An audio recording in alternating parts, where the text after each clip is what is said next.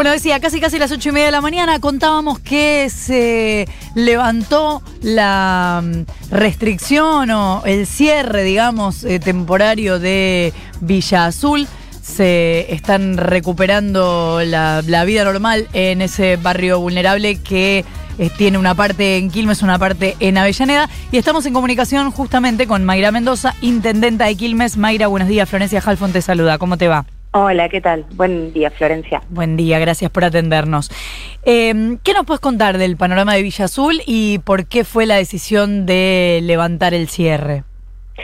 Bueno, nosotros pasamos de un aislamiento comunitario del barrio entero, muy estricto, a un aislamiento focalizado de las familias que tienen o un caso positivo o son contactos estrechos que todavía no han cumplido los días para poder circular otra vez. Y entonces, como vimos que bajó considerablemente la cantidad de hisopados diarios y la positividad de esos hisopados, pasamos de duplicar de día a día, digamos, el tiempo de duplicación, los primeros días era de un día, a nueve días. Entonces, ante esa situación, vimos la posibilidad de comenzar, no es que se levantó, estamos en el marco de la cuarentena nacional y además en azul con eh, más precaución aún. Eh, comenzamos a habilitar la circulación de aquellas personas que son trabajadores esenciales y que no son pacientes, digamos que no están dentro de los grupos de contacto estrecho, claro. para que puedan salir a realizar sus tareas, de igual manera que si tienen que ir a hacer un trámite de alguna actividad evitada, digamos. El barrio tiene accesos determinados donde hay un control sanitario, se toma la fiebre, se constata que no sea parte de los grupos familiares que tienen algún caso positivo, contacto estrecho, como decía, y si no, no es así, puede salir del barrio a hacer lo que necesite. Te escucho más o menos, Mayra, te digo, eh, vas y venís. Em, digo, por si estás en algún lugar donde quizás se escucha un poquito mejor si te moves. Eh, pero entiendo, eh, sigue la cuarentena en Villa Azul. Lo que no sigue es ese cierre o aislamiento. el otro día habían estado ahí representantes de Naciones Unidas, ¿no? que dijeron que con ese foco de contagio la cuarentena debía seguir, pero la cuarentena sigue. Es que claro, sí, la cuarentena, la cuarentena sigue en todo el país, digamos, el aislamiento social preventivo y obligatorio lo, vivimos todos. En cualquier barrio de la Argentina, bueno, en algunas provincias hay otra situación. Claro. Lo estamos viendo en toda, en toda la provincia de Buenos Aires. ¿Qué pasa? El AMBA. la situación de Azul es que se pudo controlar el foco, pero de todas maneras, a ver, si mañana vuelven a jugar al fútbol, si vuelve a haber eh, alguna situación que haga que la circulación del virus eh, nos genere un nuevo brote, bueno, tendremos que tomar otras medidas. Hoy, eh, esta es la situación que les estoy contando. Estamos con una cuarentena focalizada en los grupos que tienen casos confirmados o contactos estrechos. Eh, te toca la, más complicada, digamos, en este ámbito, porque si bien la parte de Avellaneda no es que está en grandes condiciones, pero tengo entendido, no conozco Villa Azul, que la parte de Quilmes eh, está muy precarizada. Sí, sí, sí, sí, es tremenda. La calle, hay una calle que se llama Caviglia, que es uno de los lugares, al menos de lo que yo conozco, más injustos de nuestro país. De un lado que es el lado de Avellaneda, tenés casas, un lote por familia, viviendas unifamiliares, un jardín de infantes, un centro de formación profesional, un polideportivo, muchas eh, cuestiones que más allá de las viviendas hacen que la comunidad se pueda desarrollar garantizada por el Estado.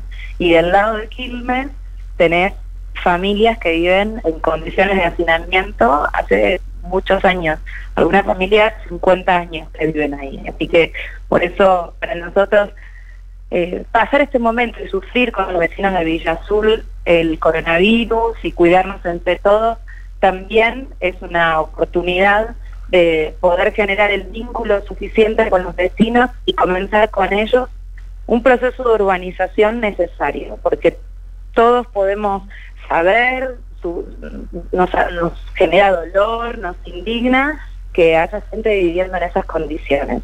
Pero bueno, llegó el momento para poder transformar esas realidades.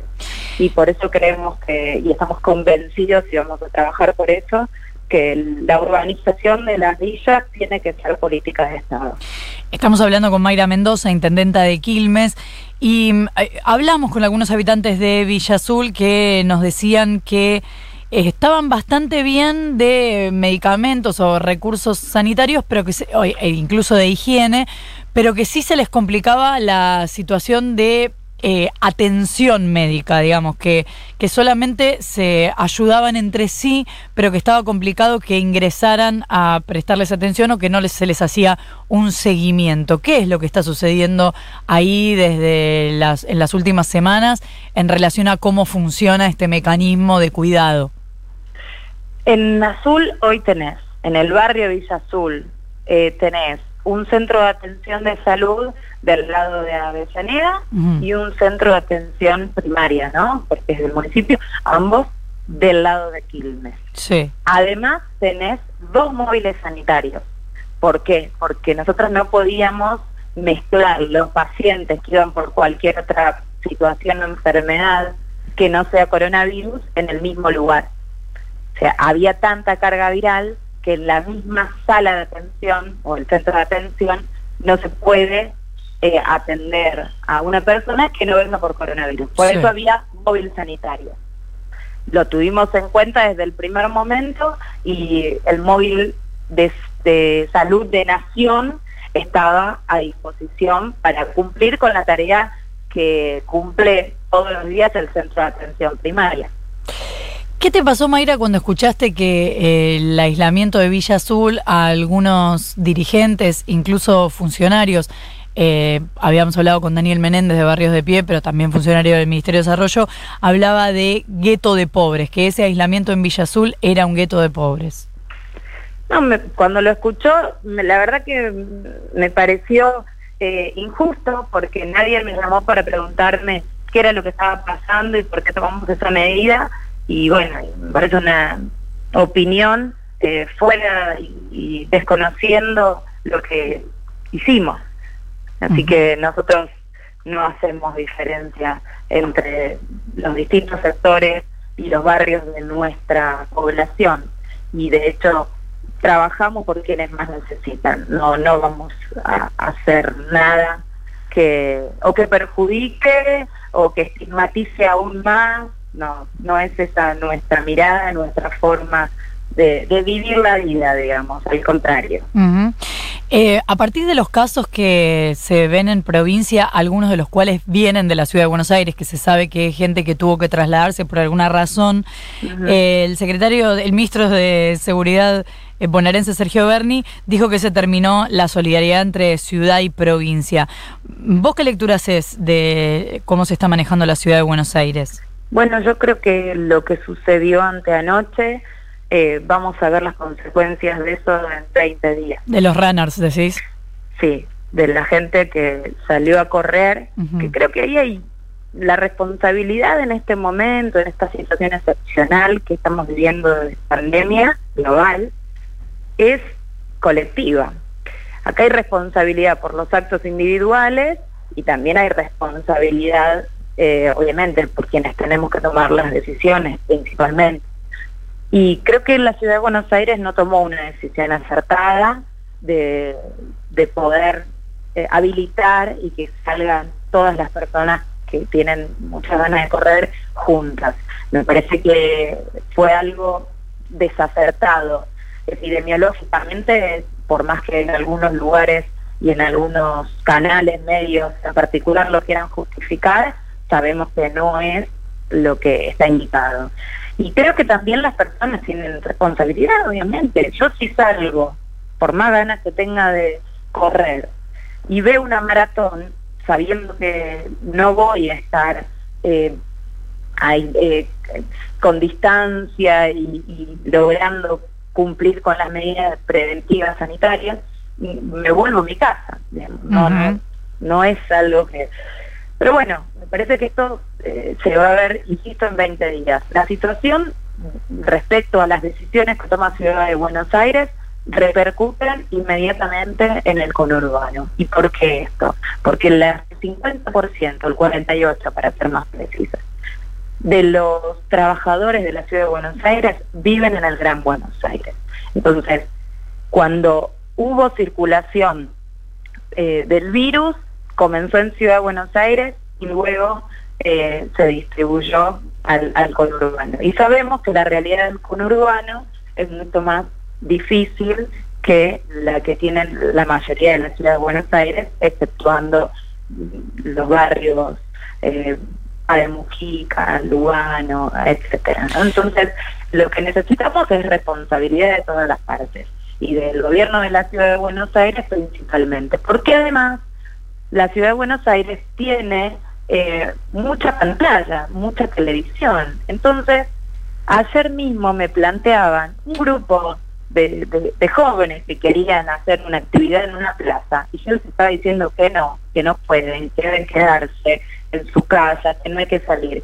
Y el, fundamento fue, bueno, pero en ciudades están haciendo eh, las runners, están saliendo y nosotros no podemos ir a una plaza con distancia. Eh, generan algo que la verdad termina siendo negativo, porque lo que tenemos que hacer es ayudarnos entre todos y que se respete la decisión de la autoridad sanitaria que la transmitimos nosotros. Ahora, Mayra, ¿eso no es también responsabilidad del gobierno nacional, que en definitiva es quien firma y dice, ok, esto hagámoslo? ¿O en realidad es casi un aviso que se le hace de cada distrito al, al gobierno nacional de lo que se va a flexibilizar?